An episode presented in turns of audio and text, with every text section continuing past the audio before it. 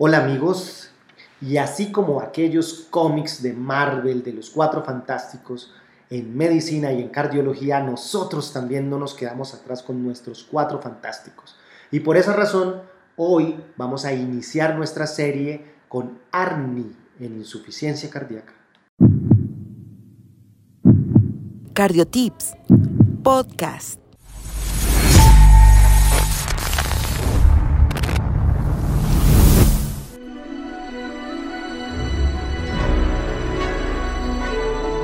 Bueno, nuestro ARNI tenemos que primero comprender muy bien que el inhibidor del receptor de angiotensina neprilicina es lo que nosotros denominamos como este grupo farmacológico que denominamos ARNI. Para esto y fines prácticos vamos a denominar al sacubitrilo valsartán como esta molécula que hace parte dentro de este grupo. Los inhibidores de la enzima convertidora de angiotensina o IECAS han sido por muchos años, cerca de 25 a 30 años, la piedra angular del tratamiento de la falla cardíaca y sobre todo la falla cardíaca con fracción de eyección reducida. Recordemos que es esa fracción de eyección de menos del 40% donde más se van a beneficiar de estos grupos farmacológicos hay un interés creciente cada vez y desde el 2014 dirigido a la neprilicina, una endopeptidasa neutra que degrada algunos péptidos endógenos vasoactivos como los péptidos natriuréticos, la bradicinina y la adrenomedulina. Y la inhibición de la neprilicina aumenta los niveles de estas sustancias contrabalanceando la sobreestimulación hormonal que produce una remodelación maladaptativa en los pacientes con falla cardíaca. Actualmente este grupo farmacológico, tanto por guía americana, tanto como por guía X, tienen un grado de recomendación 1A para falla cardíaca con fracción de eyección reducida. Y vamos a continuar a partir de este momento con la evidencia en un orden cronológico. Vamos a iniciar primero con ese paradigm, heart failure, inhibición de angiotensina neprilicina versus enalapril en insuficiencia cardíaca, publicado en New England Journal of Medicine en el año 2014. Este ensayo comparó el inhibidor de receptor de angiotensina neprilicina o ARNI con el enalapril en pacientes con insuficiencia cardíaca con fracción de eyección reducida. Recolectaron 8.442 pacientes con falla cardíaca NIHA 2, NIHA 3, NIHA 4 y una fracción de eyección menor o igual al 40%, a recibir en su momento una molécula que se llama LCZ696 y trataban de llegar a una dosis máxima de 200 miligramos dos veces al día versus en alapril a una dosis de 10 miligramos dos veces al día más la terapia óptima recomendada en ambos brazos hasta ese momento. El resultado primario fue una combinación de muerte cardiovascular y hospitalizaciones por falla cardíaca adultos de más de 18 años sin límite de edad, NIHA 234, fracción de eyección de menos del 40% y un ProBNP mayor o igual a 150 picogramos mililitros. Dentro de los criterios de exclusión es importante tener una presión arterial sistólica menos de 100 milímetros de mercurio y en casi todos los estudios que vamos a hablar una tasa de filtración glomerular de menos de 30 o un potasio mayor a 5.2 o antecedentes de angioedema, efectos secundarios por el IECA o por el ARA2. Dentro de las conclusiones fundamentales y que cambiaron el transcurrir de la insuficiencia cardíaca fue que el ensayo se detuvo después de 27 meses de seguimiento porque había cruzado el límite de un beneficio abrumador de esta molécula LCZ696, donde se encontró con el resultado primario por muerte cardiovascular y hospitalizaciones por falla cardíaca una reducción en el grupo de ARNI comparado con el grupo de enalapril de 21.8% en el evento primario y 26.5% en el grupo de enalapril.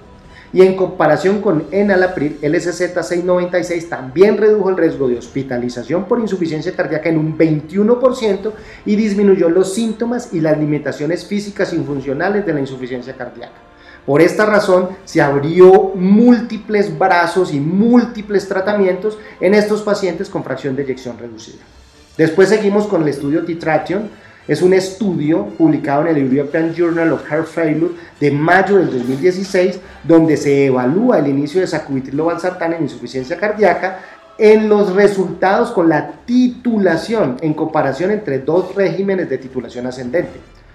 Dentro de los objetivos fue evaluar la tolerabilidad de iniciar y aumentar la dosis del sacubitrilo valsartán desde 50 miligramos dos veces al día hasta una dosis objetivo de 200 miligramos dos veces al día durante 3 y 6 semanas en pacientes con insuficiencia cardíaca y aquí tomaron punto de corte de fracción de eyección de menos del 35%.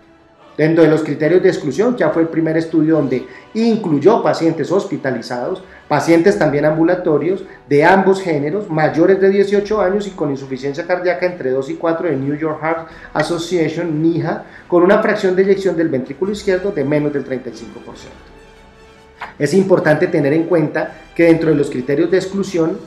está hipotensión sintomática y o presión arterial sistólica de menos de 100 milímetros de mercurio, presión arterial sistólica de más de 180 milímetros de mercurio en el momento de la selección, tasas de filtración de menos de 30, antecedentes de angioedema y hospitalización actual por condiciones distintas a una insuficiencia cardíaca descompensada.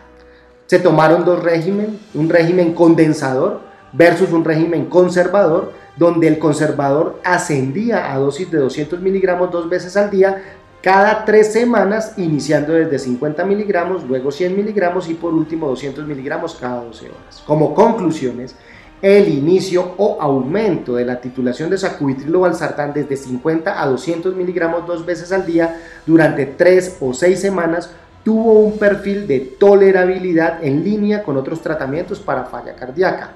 También el inicio o aumento de la dosis más gradual maximizó el logro de la dosis efectivo en la dosis de bajas de IECA o ARA2 previamente. Y tenemos que el 76% lograron y mantuvieron dosis máxima de 200 miligramos. Es un estudio hermoso porque a veces nosotros creemos que esos pacientes no van a subir de 50 miligramos cada 12 horas y el 76% de nuestra población puede llegar a una meta.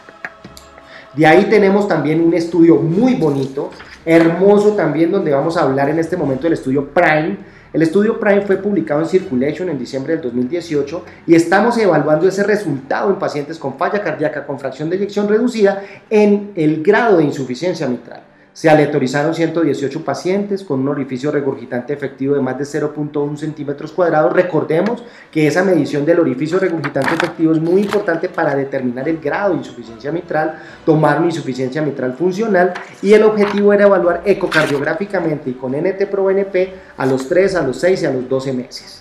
Como conclusiones entre los pacientes con insuficiencia mitral funcional, sacubitrilo valsartán redujo la insuficiencia mitral en mayor medida que valsartán 160 miligramos cada 12 horas y este hallazgo sugiere que un inhibidor del receptor de angiotensina neprilicina podría ser considerado para la terapia médica óptima de pacientes con insuficiencia cardíaca e insuficiencia mitral funcional. Seguimos con el Pioneer Health Failure y la inhibición de angiotensina neprilicina en insuficiencia cardíaca aguda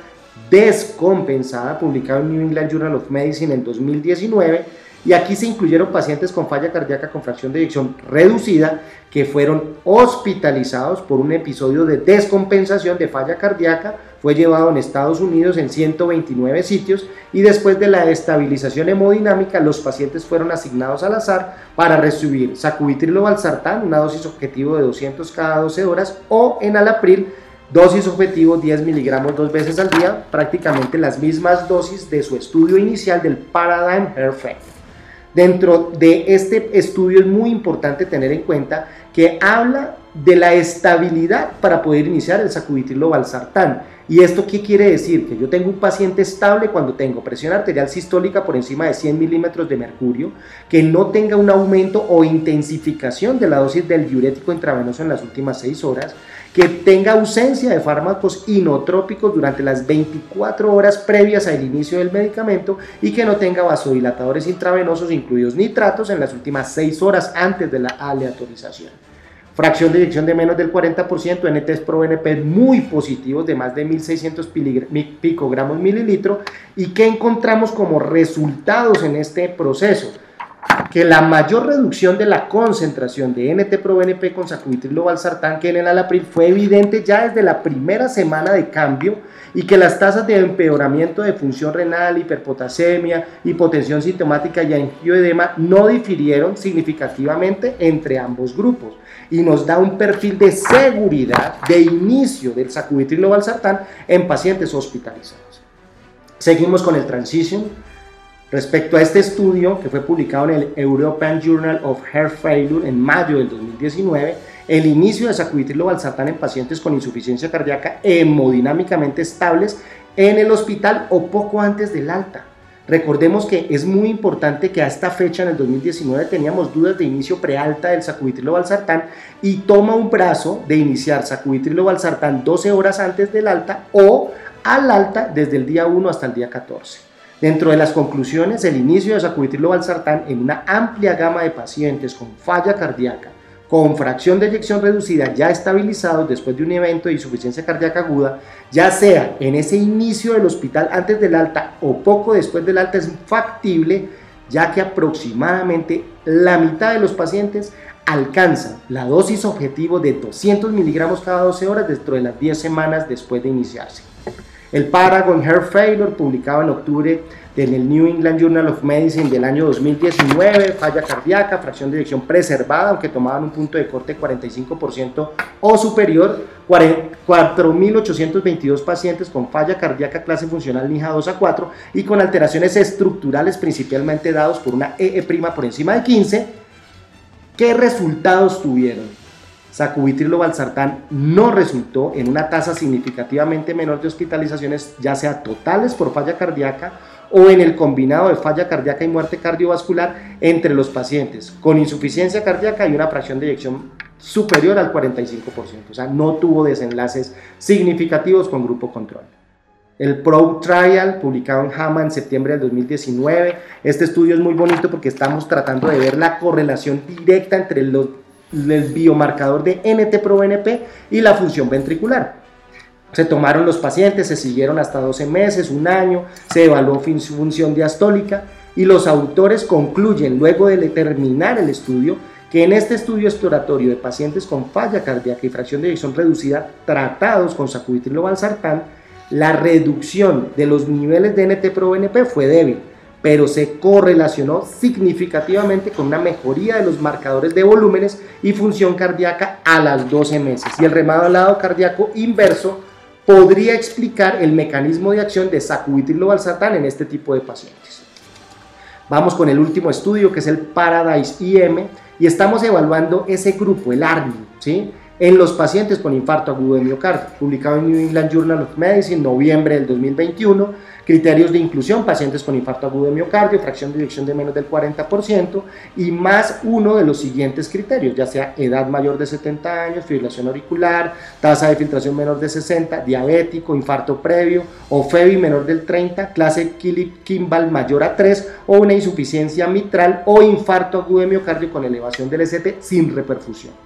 Dentro de las conclusiones, sacubitrilo valsartán no se asoció con una incidencia significativamente menor de muerte cardiovascular o insuficiencia cardíaca incidente o reincidente que el grupo control que fue tratado con ramipril en los pacientes con infarto agudo de miocardio. Este es un breve resumen de todos los estudios que podemos tener evidencia en ese paciente, de ese primer fantástico que es el ARNI, sacubitrilo valsartán, en este grupo poblacional muy bonito, estudios que los invito a leerlos con profundidad y recuerden amigos, a cuidar el corazón hasta el último latido. Sigue al Dr. Conte en sus redes sociales, Facebook, Instagram, YouTube y TikTok